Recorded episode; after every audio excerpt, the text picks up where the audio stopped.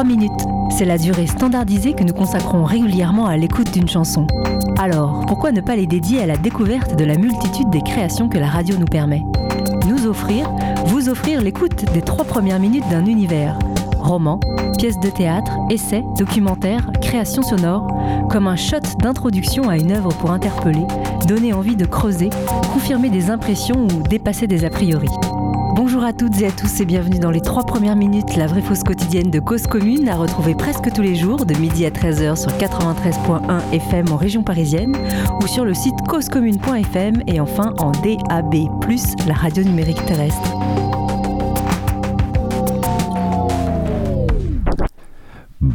Bonjour tout le monde, chères auditrices, chers auditeurs. Bienvenue dans cette nouvelle émission des trois premières minutes en direct, comme tous les vendredis, midi 13h, sur euh, Radio Cause Commune, votre émission hebdomadaire. Je suis Stan et je suis aujourd'hui entouré d'Isabelle. Salut à toutes et à tous. D'Eric. Bonjour, bonjour. Et Esteban. Bonjour. Et de vous aussi, euh, chères auditrices, chers auditeurs, vous pouvez vous aussi nous appeler, participer à l'émission, réagir à ce qu'on raconte, euh, si on dit des bêtises, si on dit des choses qui vous passionnent, tout est possible, manifestez-vous, vous pouvez aussi bien entendu Appelez pour proposer vous aussi vos trois premières minutes, partagez vos univers. Je vous redonne le numéro de téléphone que vous connaissez par cœur, j'imagine, le 09 72 51 55 46 09 72 51 55 46. Et donc nous sommes dans une euh, dans une équipe euh, inédite. Je pense qu'on n'a jamais été tous les quatre euh, ensemble sur ce plateau virtuel des trois premières minutes et j'en suis ravi. Et je propose, euh, sans transition, parce que je suis nul en transition, de passer directement aux trois premières minutes des cafards n'ont pas de roi.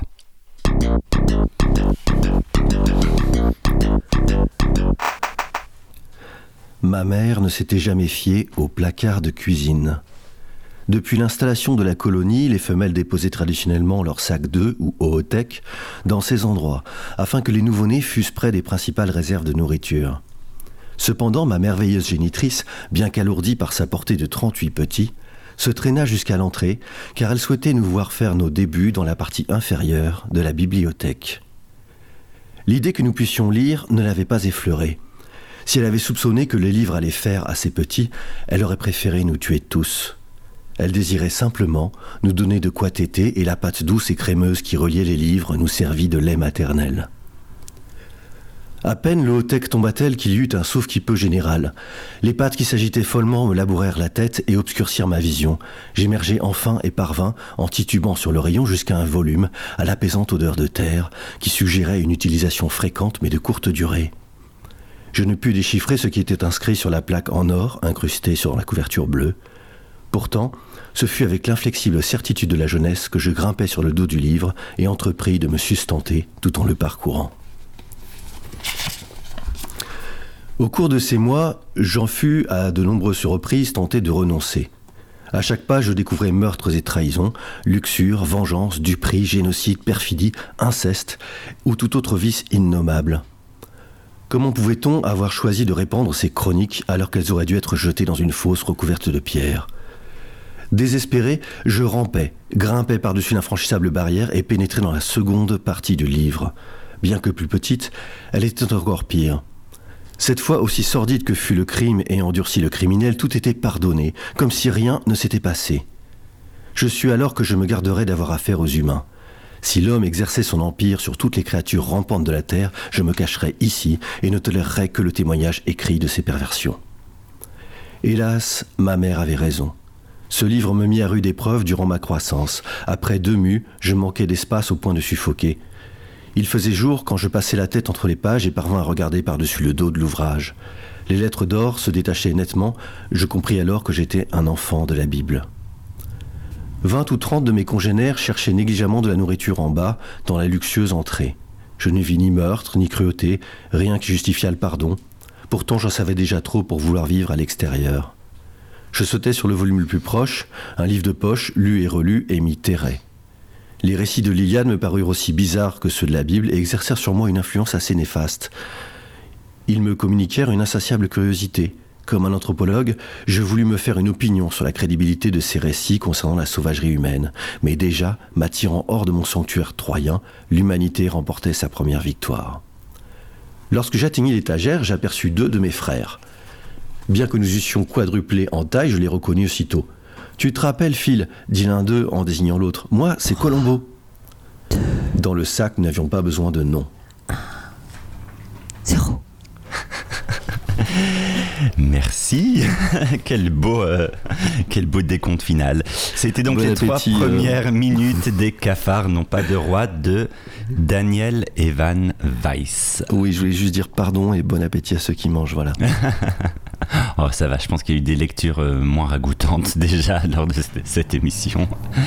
Euh, avant de te redonner la parole, un petit tour de table, peut-être en commençant par Esteban.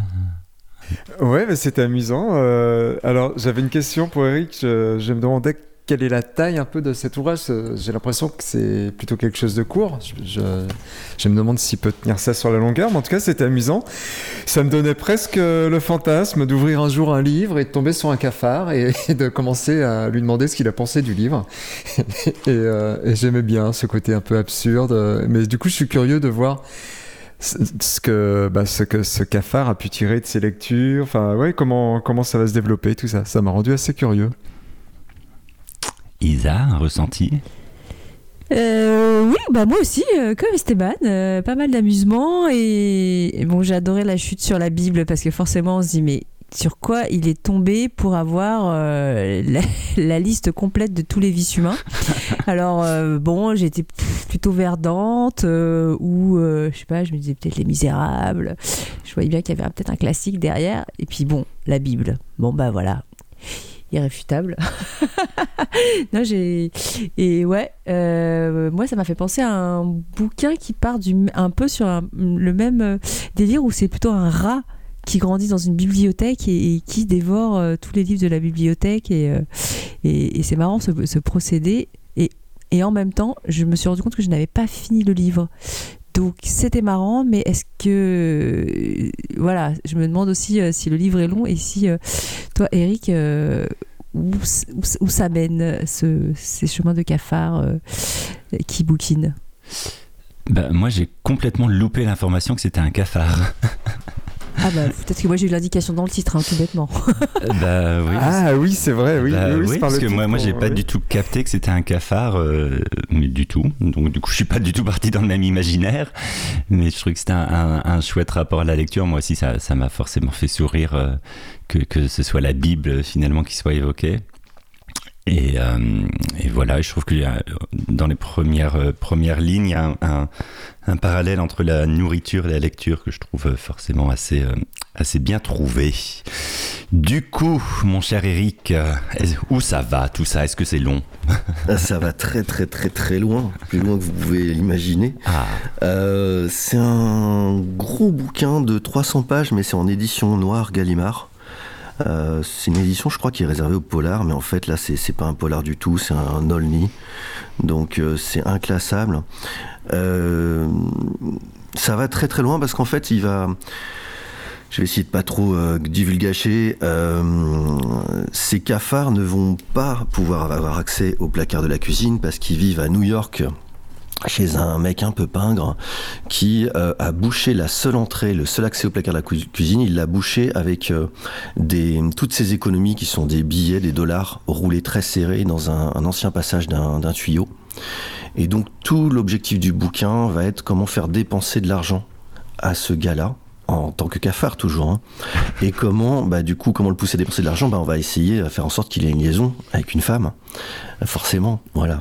Et, euh, et, euh, et ça part en vrille euh, très très rapidement. Et euh, c'est infernal ce bouquin. Il est, il est prenant, il est hyper drôle. Euh, et on sait pas très bien, on, on sait pas ce qu'on lit en fait, c'est incroyable. Et moi, suite à ce bouquin-là, c'est une copine qui me l'a offert parce que j'ai vécu euh, un mois avec des cafards. Pour ceux qui savent, voilà. Euh, et et, et, j'en tuais euh, des fois, je me faisais des crises, j'en tuais des dizaines d'affilés. pas les gros d'ailleurs, hein, parce que y a, y a, on a une notion de la vie à, à partir de 2 cm. je peux pas. et puis on sent, ils ont, vraiment peur. Enfin, ils nous regardent là, c'est terrible. Mais et après ce bouquin, j'ai je n'ai plus réussi à tuer un seul cafard de ma vie. pour vous dire l'humanité qu'il y a dans dans ces pages. C'est génial, c'est prodigieux, c'est... Euh, J'aurais pas expliqué. C'est un de mes livres préférés, vraiment de, de, très loin. Voilà. Et effectivement, le rapport bah, à l'humanité, à l'éducation, parce que chaque cafard, bien entendu, va avoir le comportement, le, euh, même le nom euh, du livre dans lequel il est né. donc voilà. Ah, il va être influencé par euh, l'histoire de son livre de naissance. Oui, oui. Et donc notre héros, bah, il est influencé par la Bible et donc euh, bah, il part mal dans la vie, quoi, forcément. Voilà. Et, d'où vient cet auteur, Daniel Levan Weiss? J'en ai aucune idée. Il a une notice Wikipédia qui se résume à une ligne qui est que euh, bah, il vient à New York. Très bien. Mais complètement inconnu en France, en tout cas. Je ne sais pas. Ok, donc probablement américain contemporain. Ouais. Bon, on ne sait pas si on a fait d'autres. Ou si c'est. Euh, ah, il en a fait trois autres, ah. mais euh, bah, du coup, je vais peut-être les lire, je ne sais pas. tu sais, tu as des bouquins qui te marquent comme ça, qui te tombent sur la gueule, et puis euh, bah, tu refermes et tu, tu c'est bizarre. C'est. Voilà. Et à la, euh, à la, veille de Noël, est-ce que c'est un bouquin Est-ce que tu le conseillerais à un type de public, euh, à un profil particulier? Est-ce que c'est le bouquin qui peut s'offrir à tout le monde parce qu'on n'a pas Il y a toujours un, vieil oncle ou une tante ou un cousin qu'on n'a pas vu depuis des années à qui on ne sait pas trop quoi offrir et on se dit bah génial, c'est quelqu'un qui vit dans un endroit très sale, par exemple. un bon message en direct. en fait, en fait, c'est des bouquins. Moi, j'adore, enfin, j'adore l'humour noir. Mais si t'apprécies pas l'humour noir, c'est un cadeau à faire à quelqu'un qui aime pas l'humour noir. Tu vois, si tu n'apprécies pas, pardon, excuse-moi, je recommence. Si tu n'apprécies pas quelqu'un qui n'aime pas l'humour noir, voilà, ça peut être un bouquin cauchemardesque à vivre, comme ça peut être un truc très drôle, quoi. Tu vois, tu as des gens sur Kafka, par exemple. Tu as des gens qui ont interprété Kafka comme étant vraiment quelque chose de, cauchemardesque et tout, mais ça, ça fait rire Kafka, à mon sens. C'est hyper drôle.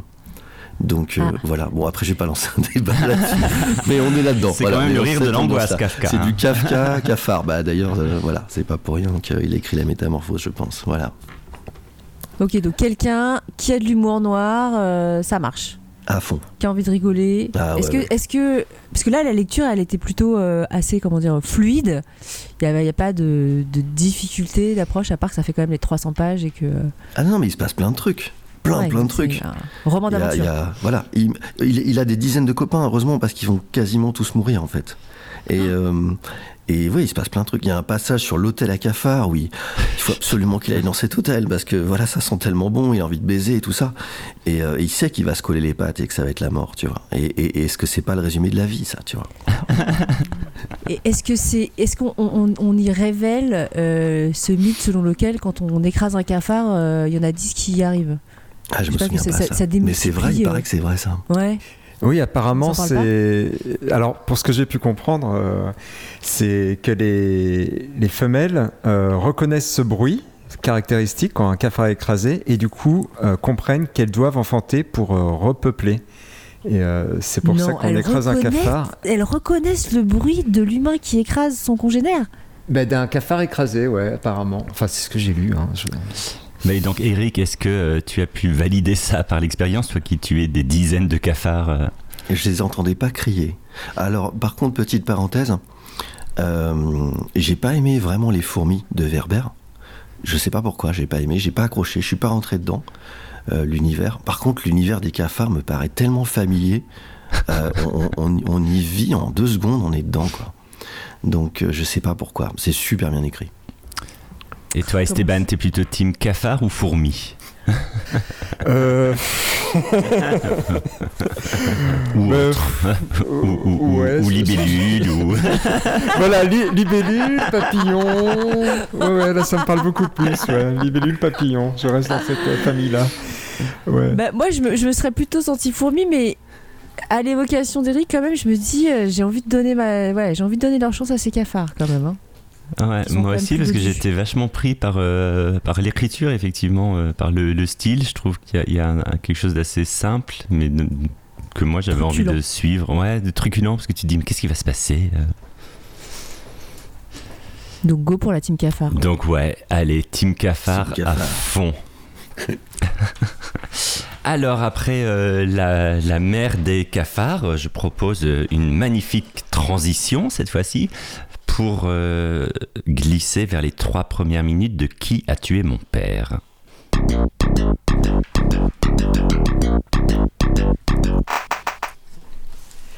Quand on lui demande ce que le mot raciste signifie pour elle, l'intellectuelle américaine Ruth Gilmore répond que le racisme est l'exposition de certaines populations à une mort prématurée.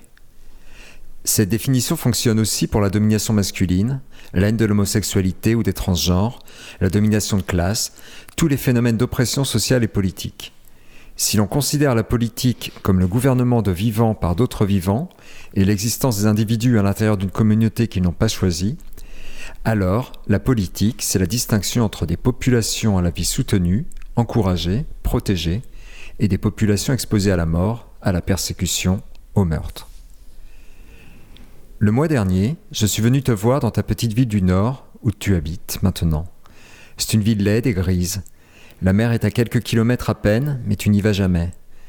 Je ne t'avais pas vu depuis plusieurs mois, c'était il y a longtemps. Au moment où tu m'as ouvert la porte, je ne t'ai pas reconnu. Je t'ai regardé, j'essayais de lire les années passées loin de toi sur ton visage. Plus tard, la femme avec qui tu vis m'a expliqué que tu ne pouvais presque plus marcher. Elle m'a dit aussi que tu avais besoin d'un appareil pour respirer la nuit, où ton cœur s'arrête. Il ne peut plus battre sans assistante, sans l'aide d'une machine. Il ne veut plus battre.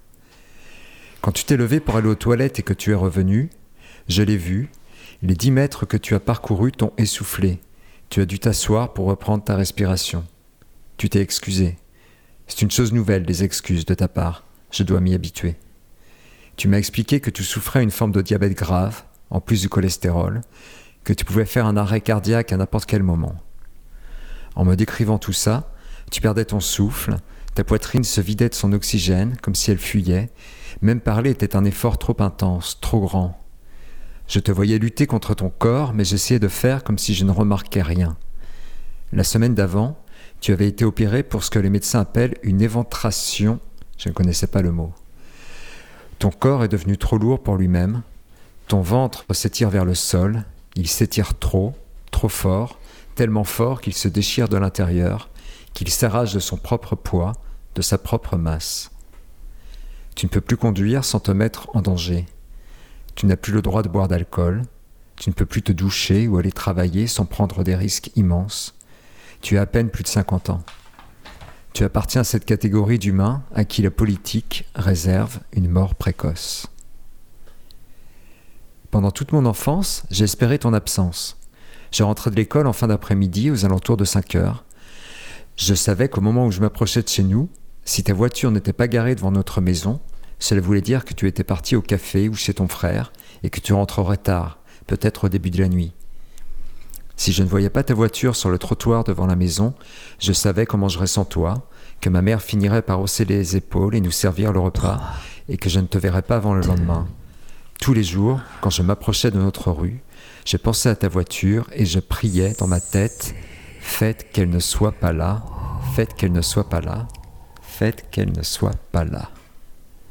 C'était donc les trois premières minutes de Qui a tué mon père d'Édouard Louis, qui est donc un cadeau idéal à offrir à son paternel, il me semble. oui, effectivement. Euh, alors avant de te redonner la parole, un petit tour de table, peut-être en commençant par Isabelle. Ouah, foi, foi, foi, foi, foi. Eh ben, euh, ouais, cette définition euh, du racisme au sens très large du terme, euh, ouais, voilà, xénophobie, euh, transphobie, de, enfin, comme une durée de vie en fait, raccourcie politiquement, donc par un système.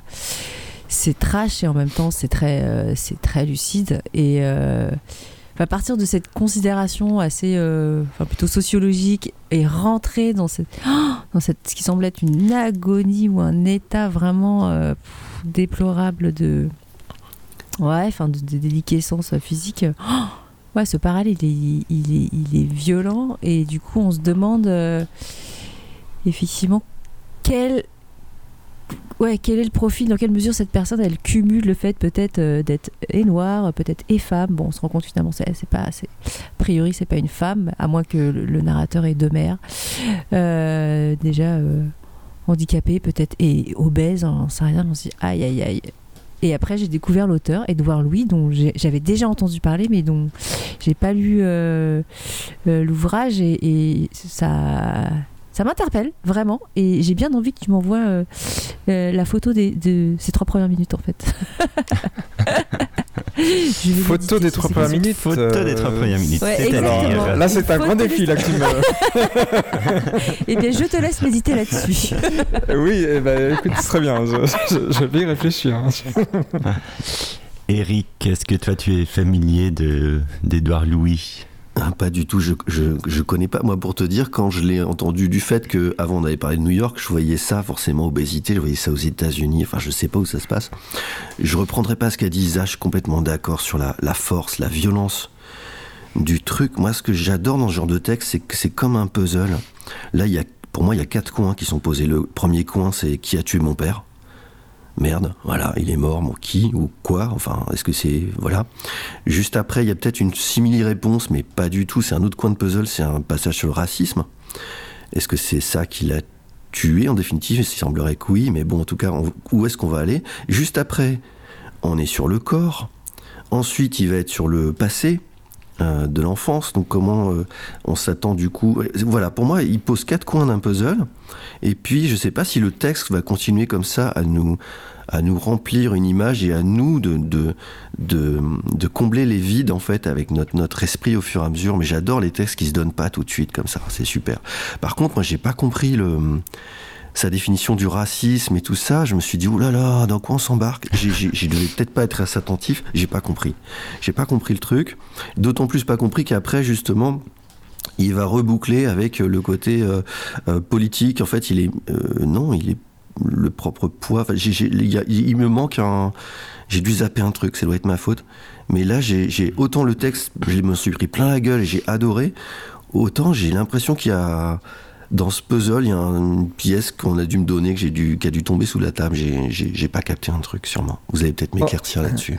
Ben, ce qui veut dire en fait euh, sur le racisme, c'est que c'est ça donne aux personnes qui en sont victimes une espérance de vie euh, moins longue en fait, Euh, comme tous les, les dominés en général. C'est-à-dire que quand tu regardes statistiquement, l'espérance de vie euh, bah, d'une personne euh, de couleur, l'espéran- l'espérance de vie d'un pauvre, l'espérance de vie, etc., etc.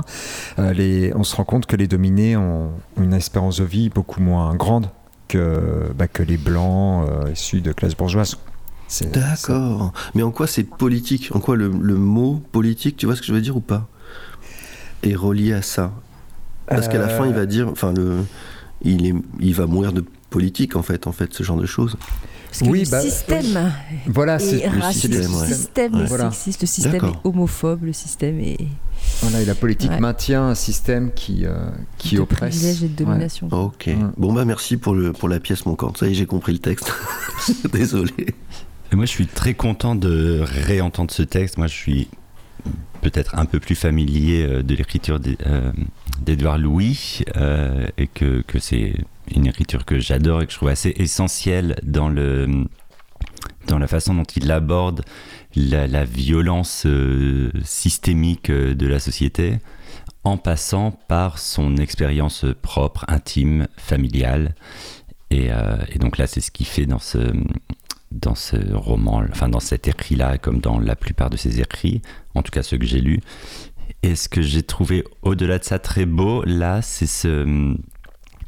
Euh, donc, il parle de cette personne que euh, on imagine fort être son père, du coup, en, regard du titre, en disant qu'il espérait son absence, etc., mais avec un tutoiement qui et une, attention à son corps et à son état de corps qui, en fait, enfin, où tout est ambivalent. Il y a à la fois une grande haine et un grand, peut-être pas un amour, mais en tout cas une tendresse, une compassion euh, euh, qui euh, qui va au-delà de la simple analyse factuelle euh, de la violence sociale euh, telle qu'il euh, qu'il va après la la déconstruire. Et je trouve qu'il y a vraiment ce regard-là qui est très très humain. Et je trouve que c'est un un peu cliché de dire ça, mais Édouard Louis, pour moi, fait vraiment le, réussi, en tout cas, quelque chose qui me touche, c'est le, vraiment le lien entre le, le politique dans le sens le plus large du terme, en tout cas l'analyse sociétale et le, rapport intime de, de, son corps et de son histoire.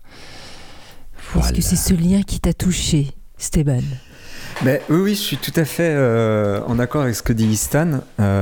c'est ça qui m'a beaucoup intéressé aussi dans ce livre et qu'on trouve dans. Alors, j'ai pas encore tout lu d'Edouard Louis, euh, il écrit beaucoup. Euh, j'avais lu jusque-là que son premier livre euh, et le second, et le premier, donc qui avait été un, grand carton, hein, qui était pour en finir avec Eddie Bellegueule, on avait une vision de sa famille là qui, était presque dénuée d'amour. Hein. C'était, c'était plus une dénonciation de, d'une certaine maltraitance, d'une misère sociale mais aussi intellectuelle, humaine. Euh, et là, tout d'un coup, c'est comme. Euh, alors, il a, il a écrit il n'y a pas très longtemps un autre livre sur sa mère que je n'ai pas encore lu, euh, mais, mais, je vais le lire parce que ça m'a rendu curieux. Mais oui, comme, comme dit Stan,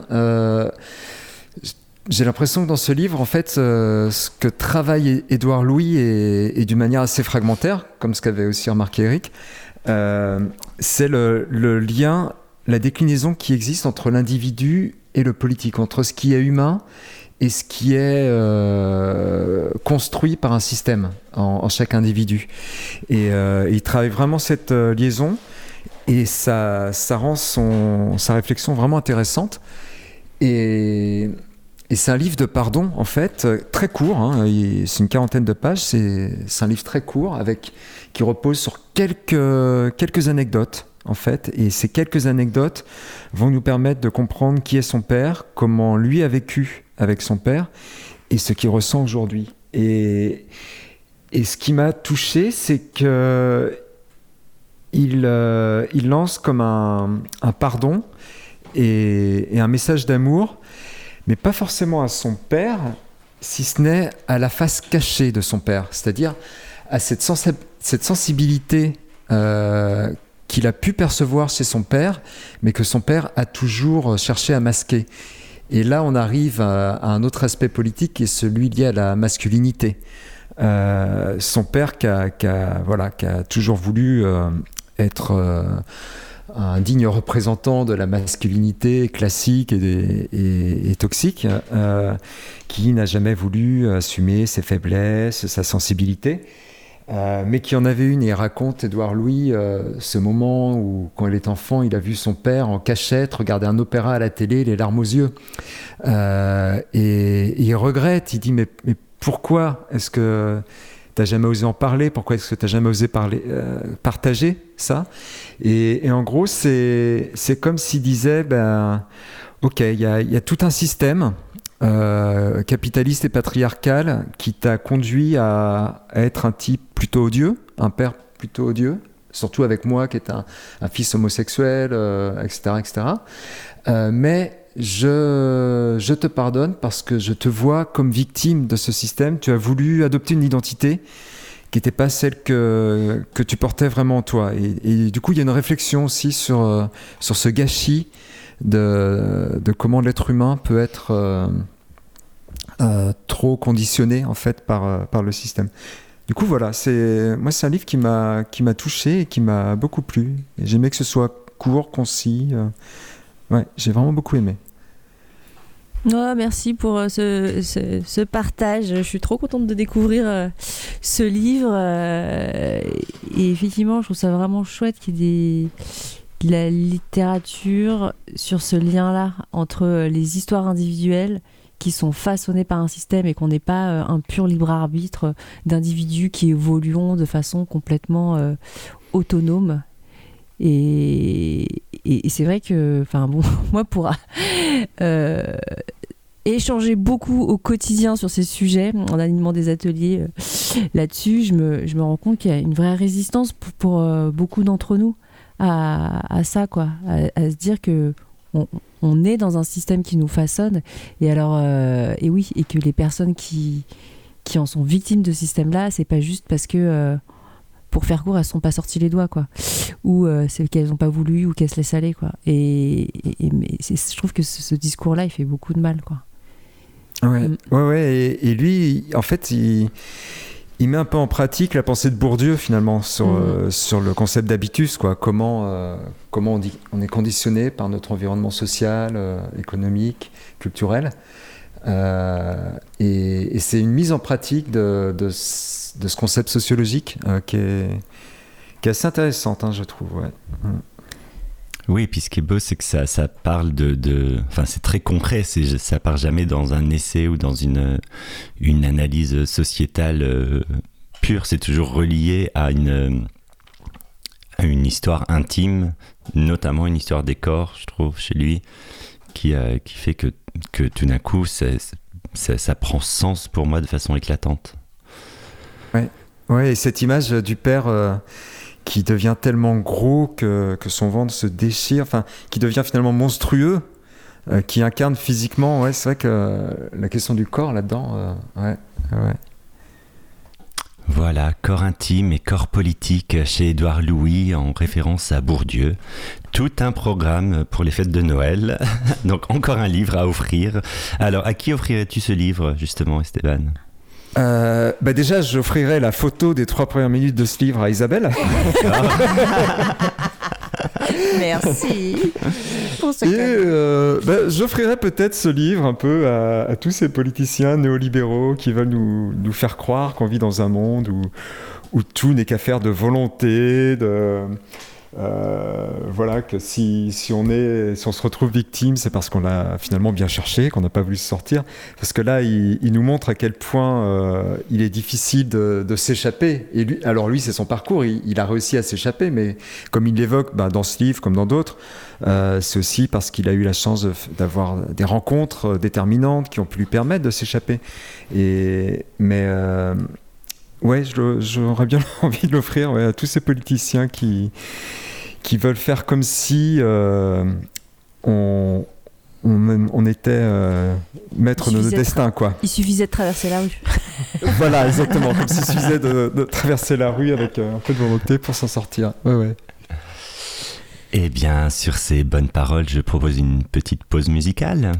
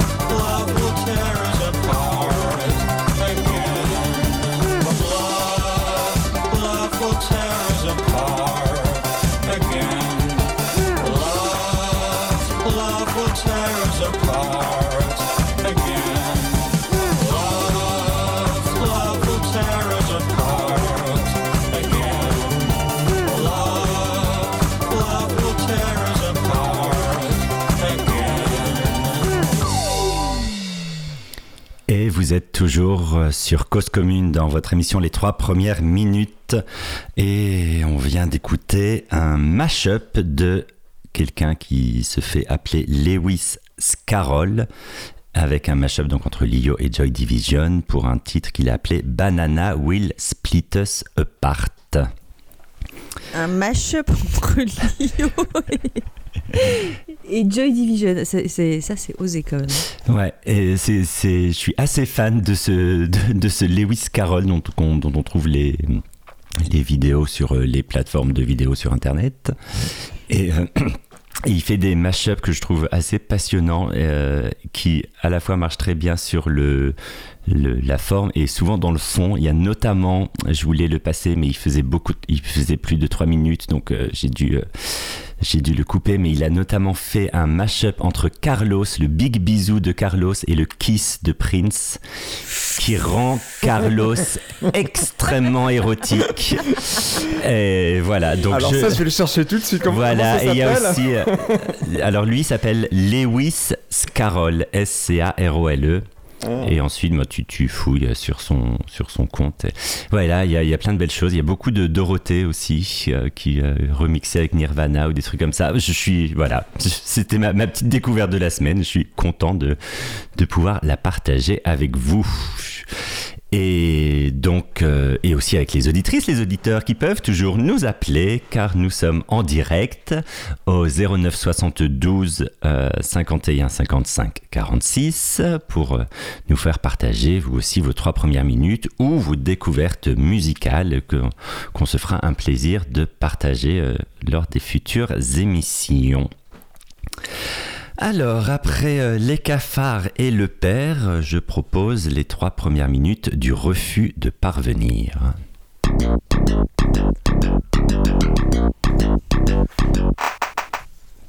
La notion de refus de parvenir a été introduite en France au début du XXe siècle par des enseignants qui, ayant découvert le courant syndicaliste révolutionnaire, souhaitaient s'en rapprocher. Ce courant opposé à la subordination des syndicats, aux partis politiques, conçoit le syndicat à la fois comme un outil pour l'amélioration du quotidien des travailleurs et comme l'organe qui accouchera de la société future, égalitaire et fraternelle, grâce à la Révolution. Le syndicat est composé de personnes qui partagent des valeurs, une culture, un idéal. Refuser d'être une ou un parvenu, pour une personne ayant bénéficié d'une formation intellectuelle, c'est se mettre au service de la classe ouvrière, renoncer à la réussite personnelle pour la lutte collective. C'est un refus de l'avant-garde, au profit de la solidarité. L'expression date d'il y a plus d'un siècle. Son vocabulaire peut paraître désuet, mais l'idée de fond demeure. Refus des privilèges, des distinctions, de la promotion individuelle, qu'elle soit syndicale, politique ou universitaire. L'invention des syndicalistes révolutionnaires ressurgit dans les mouvements libertaires avec des projets visant à vivre l'égalité dans la liberté, à construire un monde sans domination. Si nous voulons un monde nouveau, Comment accepter de grimper, d'être reconnu par des institutions du vieux monde? C'est Albert Thierry, 1881-1915, qui a trouvé la formule. Refuser de parvenir, ce n'est ni refuser d'agir, ni refuser de vivre. C'est refuser de vivre et d'agir pour soi et aux fins de soi. Fils de maçon parisien, il avait fait ce qu'on appelle de brillantes études, mais il avait choisi de rester maître d'école. Il voulait rester primaire, entre guillemets, par fidélité à la classe ouvrière. Il partageait les idées de son aîné, Fernand Pelloutier, 1867-1901, artisan des bourses du travail en France. Pelloutier avait proposé de poursuivre plus activement, plus méthodiquement et plus obstinément que jamais l'œuvre d'éducation morale, administrative et technique nécessaire pour rendre viable une société d'hommes libres. Pour rater la révolution sociale et faire que le prolétariat soit en état d'en tirer tout le profit désirable, nous devons non seulement prêcher aux quatre coins de l'horizon le gouvernement de soi et par soi-même, mais encore prouver expérimentalement à la foule ouvrière, au sein de ses propres institutions, qu'un tel gouvernement est possible. Les bourses du travail furent jusqu'à la Première Guerre mondiale à la fois des agences d'emploi, des écoles syndicales et professionnelles, des bibliothèques, des centres de culture et de loisirs. À la différence de certaines universités populaires, elles ne poussaient pas les ouvriers à sortir de leurs conditions, mais à l'assumer avec fierté. Le modèle se répandit largement. En Argentine, par exemple, à Mar del Plata, la Biblioteca Juventud Moderna, inaugurée en novembre 1911, remplissait la double fonction d'école, qui offrait une formation de haut niveau, et de barricade, le lieu où les syndicats élaboraient leurs projets d'action directe. Les anarchistes ont toujours cultivé de pair la propagande par le fait, l'action directe, la grève, le sabotage, et la propagande par l'écrit. Dans la belle formule du vétéran Hector Woolands, l'école et la barricade. Deux. Hmm, je vais Ah. m'arrêter là. C'était donc la lecture des trois premières minutes du refus de parvenir de Marianne. Je n'arrive pas à me relire. Henkel, c'est ça? Marianne Tout Hen- à fait. Henkel. Alors, avant de te redonner la parole, je vais la donner d'abord euh, à Eric, peut-être pour une, un premier ressenti comme ça à chaud. Alors difficile à mon impression d'entrer dans une grande maison, mais juste par la petite porte du vestibule. Donc bah, ce qu'on voit, c'est ça donne envie d'en savoir plus, mais euh, voilà, Euh, ça s'ouvre, c'est une ouverture. Euh, moi j'adore l'expression refus de parvenir.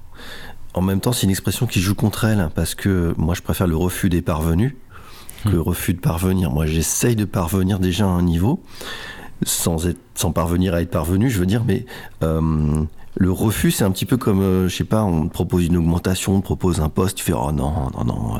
euh. Je parle de l'expression, bien sûr, hein, pas de ce que veut dire l'auteur, mais j'aime bien, il y a un côté. euh, il y a un côté un peu ambivalent à cette expression. Après, c'est intéressant aussi de se dire, ouais, il y a une fierté. Euh, là, on, revient à des notions de décroissance, on revient à des notions presque de minimaliste. Alors là, j'ai envie de dire, c'est du minimalisme forcé, hein. mais de se dire aussi, on peut être fier de cette condition-là parce qu'on est, euh, du coup, presque, j'ai envie de dire, euh, poussé dans des retranchements et, et du coup dans une remise en cause et c'est un peu confus ce que je dis, mais dans des valeurs de solidarité presque forcées en ce moment. Voilà. Je ne sais pas si je suis très clair. Moi aussi, peut-être j'ouvre la porte à... et je devrais vite la refermer sur un vestibule qui me mènerait euh, beaucoup trop loin. Donc je vais, je vais me taire et laisser, euh, laisser la parole. Euh, Esteban, le micro t'est tendu. Mais le- oui, très bien. Euh, mais moi, ça ça m'a ça m'a beaucoup intéressé ce concept parce que c'est vrai que moi, par rapport à la politique, j'ai j'ai souvent un, un problème, c'est que je euh, je suis de plus en plus fatigué des, discussions politiques parce que je trouve que très souvent dans les discussions politiques qu'on peut avoir avec des amis, enfin dans tous les cadres, euh, le discours prend le pas sur, euh, sur les actes. C'est-à-dire que euh, y a- j'observe très souvent un manque de cohérence très grand entre les discours qu'on peut tenir politiquement et, les décisions qu'on prend concrètement dans notre vie.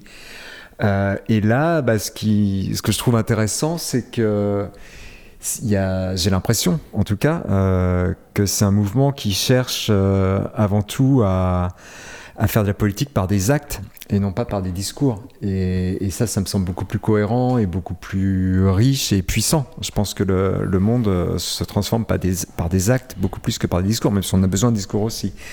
Euh, et du coup, euh, bah, du coup, ça m'intéresse beaucoup, ça m'a rendu très curieux. J'aimerais bien savoir comment tout ça s'est développé, ce que ça a donné. Et euh, alors après, il voilà, c'est quand même une question d'un certain ascétisme. Et je me pose la question de, de l'efficacité aussi, parce que après tout, est-ce que les, dominants euh, bah, sont pas ravis de voir des personnes abandonner le pouvoir qu'elles pourraient avoir? Si justement c'est les personnes qui pensaient pas comme eux enfin bref du coup je, bah, ça me rend curieux de savoir comment ça s'est développé sur quoi ça a débouché quel- quels ont été un peu les résultats de tout ça l'ampleur euh, voilà j'ai j'ai hâte que tu nous expliques un peu plus euh, ce que c'est. Alors, Isa, qu'est-ce que c'est donc? Ben, malheureusement, euh, les résultats, on les connaît parce que, euh, en fait, euh, on parle de l'anarchisme, en fait, ici. Donc, par cette expression du refus de parvenir, mais en fait, c'est une publication complètement anarchiste. Et malheureusement, on sait ce qu'a donné l'anarchisme. voilà ce qu'il en reste. Et, en fait, j'avais. Donc, le bouquin est très très court. C'est un essai de. qu'est-ce qu'il fait 30 pages à peine. Et- Enfin, c'est pas tant du bouquin que j'avais envie de vous parler parce que euh, c'est l'autrice, elle revient euh, sur euh, son parcours à elle, les, enfin, sur des parallèles de la façon dont ce, ce- refus de parvenir et puis des mouvements anarchistes s'incarnent aujourd'hui. Et, et moi, ce qui m'intéressait, c'est bon, il y a plein de choses qui m'intéressaient là-dedans, mais enfin, ce qui m'interroge, je veux dire, plutôt, c'est comment le terme d'anarchie est tombé complètement en désétude, comment justement le système a réussi à complètement décrédibi- décrédibiliser ce mouvement. Euh, Aujourd'hui, euh, il y a, euh, oui, des, plein de choses qui émergent de combats, de dire, bon, bah non, on n'en veut plus de ce monde-là, de ce système-là, on, va s'organiser pour faire des, des éco-quartiers, des écolieux, recréer des petits collectifs, on parle d'intelligence collective, de... gouvernance partagée, qu'est-ce qu'on dit d'autre Euh, Oui, gouvernance horizontale, d'holacratie, de gestion par consentement. Enfin, il y a plein de nouveaux termes qui, émergent alors qu'en fait, personne ne parle d'anarchie. Et, et- et alors qu'en fait, c'est de ça dont il s'agit. C'est comment, à titre individuel, on se re-responsabilise et on crée des collectifs solidaires, horizontaux, euh, qui reprennent le pouvoir euh, euh, bah, pour détruire un système qui nous aliène. Et je suis hyper triste de la façon dont, ouais, l'anarchie est est un, un gros mot, est devenu un gros mot, et qu'en fait on, on- essaie de la reconstruire, mais sans jamais, sans jamais la nommer.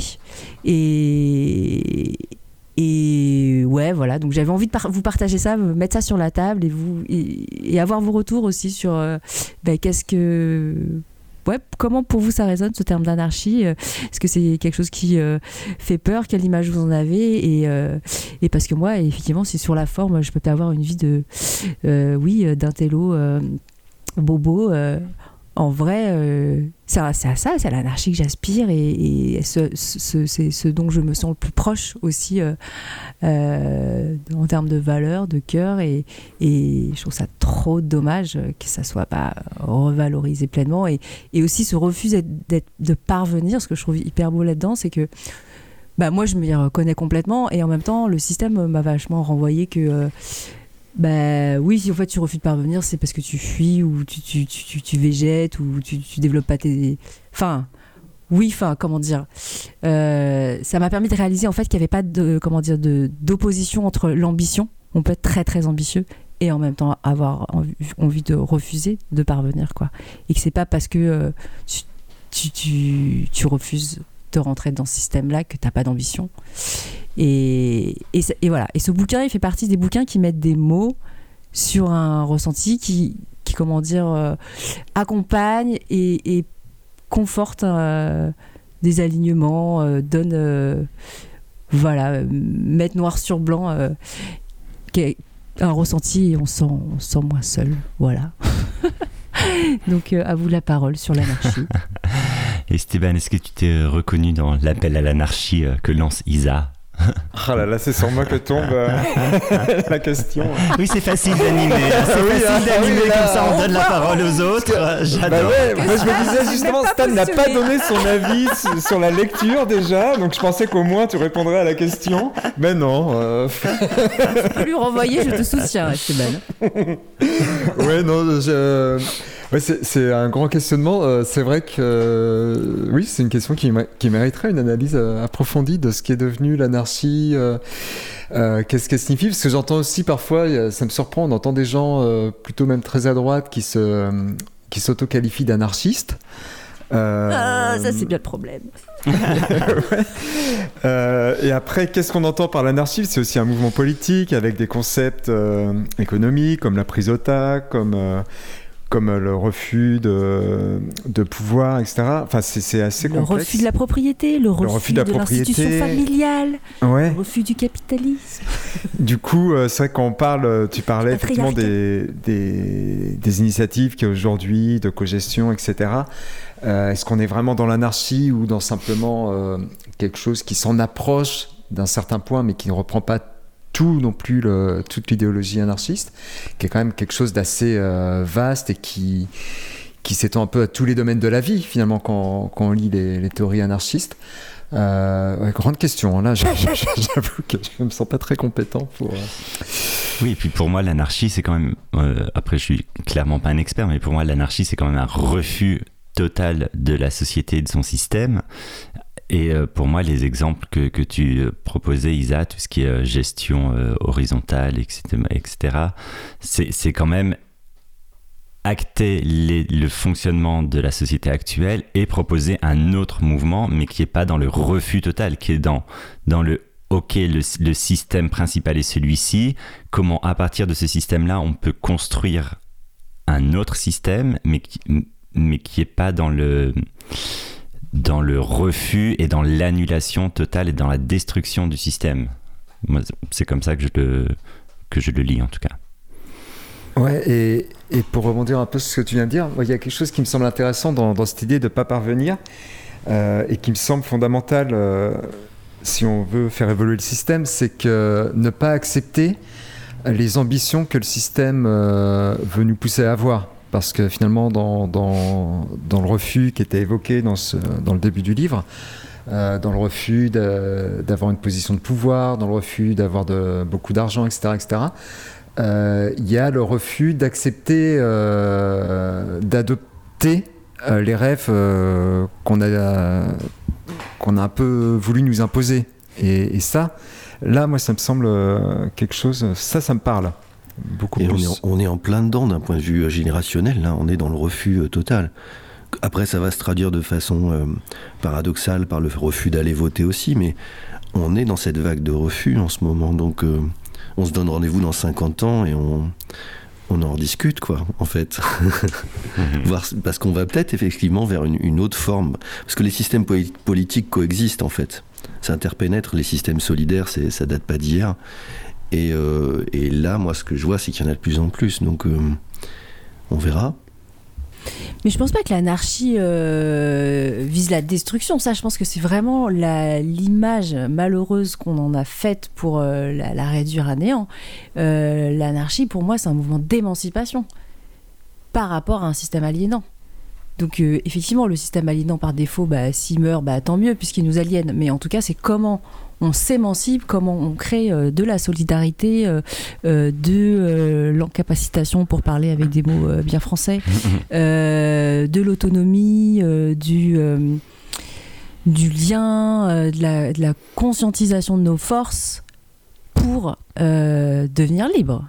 Libre, pleinement libre, et avec aussi tout ce que ça veut dire d'être libre, d'acceptation des responsabilités dans l'exercice de notre liberté, notre autonomie. Et c'est là, pour moi, un des, comment dire, des biais, enfin en tout cas des, difficultés de l'anarchie, c'est que euh, ben il y a, un peu un côté surhomme quoi.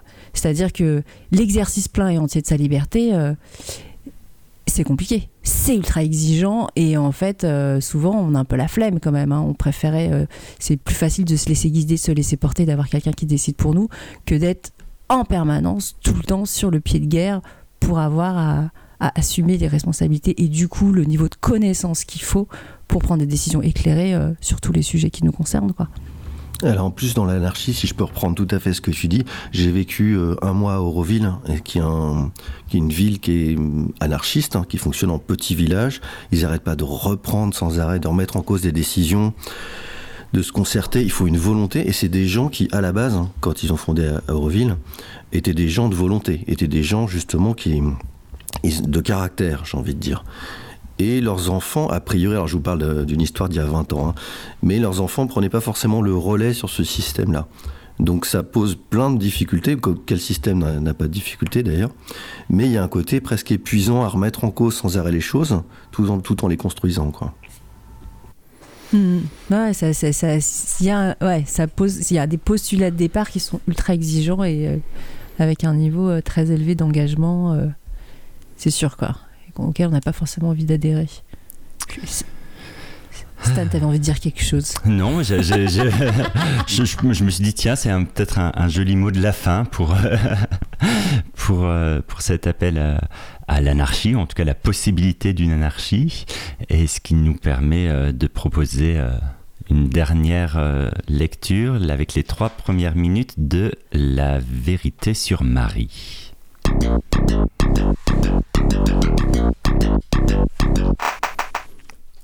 Plus tard, en repensant aux heures sombres de cette nuit caniculaire, je me suis rendu compte que nous avions fait l'amour au même moment, Marie et moi, mais pas ensemble. À une certaine heure de cette nuit, c'était les premières chaleurs de l'année, elles étaient survenues brutalement, trois jours de suite à 38 degrés dans la région parisienne et la température ne descendant jamais sous les 30 degrés. Marie et moi faisions l'amour, à Paris, dans des appartements distants à vol d'oiseau d'à peine un kilomètre. Nous ne pouvions évidemment pas imaginer en début de soirée, ni plus tard, ni à aucun moment, c'était tout simplement inimaginable, que nous nous verrions cette nuit-là, qu'avant le lever du jour nous serions ensemble et même que nous nous étreindrions brièvement dans le couloir sombre et bouleversé de notre appartement. Selon toute vraisemblance, au vu de l'heure à laquelle Marie est rentrée à la maison, chez nous, ou plutôt chez elle, il faudrait dire chez elle maintenant car cela faisait près de quatre mois que nous n'habitions plus ensemble, et de l'heure presque parallèle à laquelle j'étais rentré dans le petit deux pièces où je m'étais installé depuis notre séparation, pas seul, je n'étais pas seul, mais peu importe avec qui j'étais, ce n'était pas la question. On peut évaluer à 1h20, 1h30 du matin au plus tard, l'heure à laquelle Marie et moi faisions l'amour au même moment dans Paris, cette nuit-là, légèrement ivres l'un et l'autre, les corps chauds dans la pénombre, la fenêtre grande ouverte, qui ne laissait pas entrer un souffle d'air dans la chambre.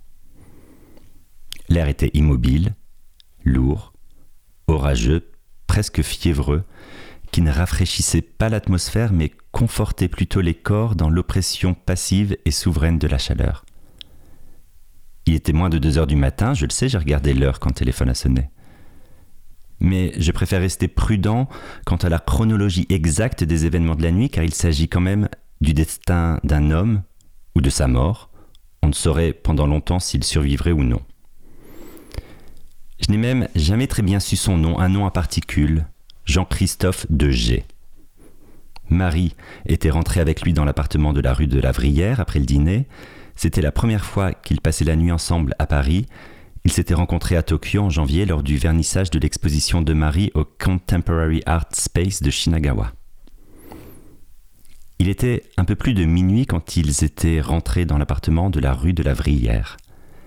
Marie avait été chercher une bouteille de grappa dans la cuisine et il s'était assis dans la chambre au pied du lit dans un désordre d'oreillers de coussins, les jambes négligemment allongées sur le parquet.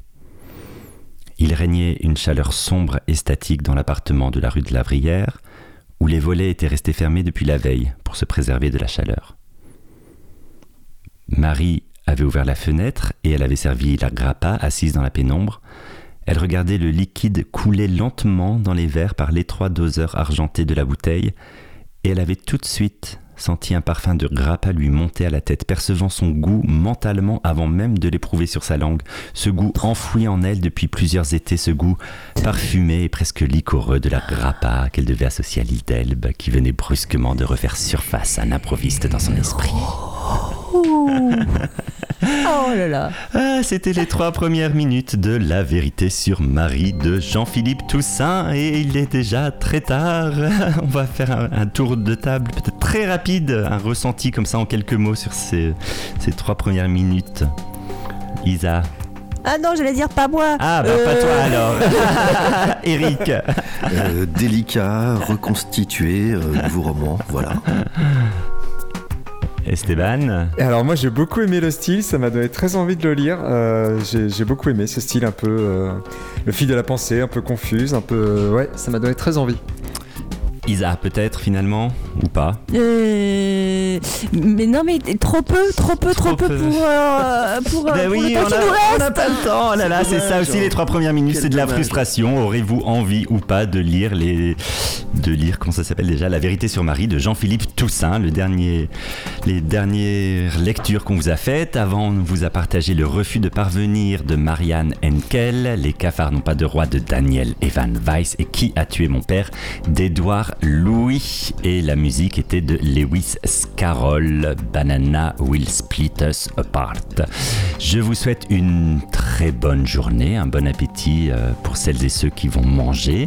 Et je vous dis à la semaine prochaine pour l'émission du 24 décembre euh, pour préparer les fêtes et vous donner des dernières idées de cadeaux de Noël, peut-être. Très bonne journée.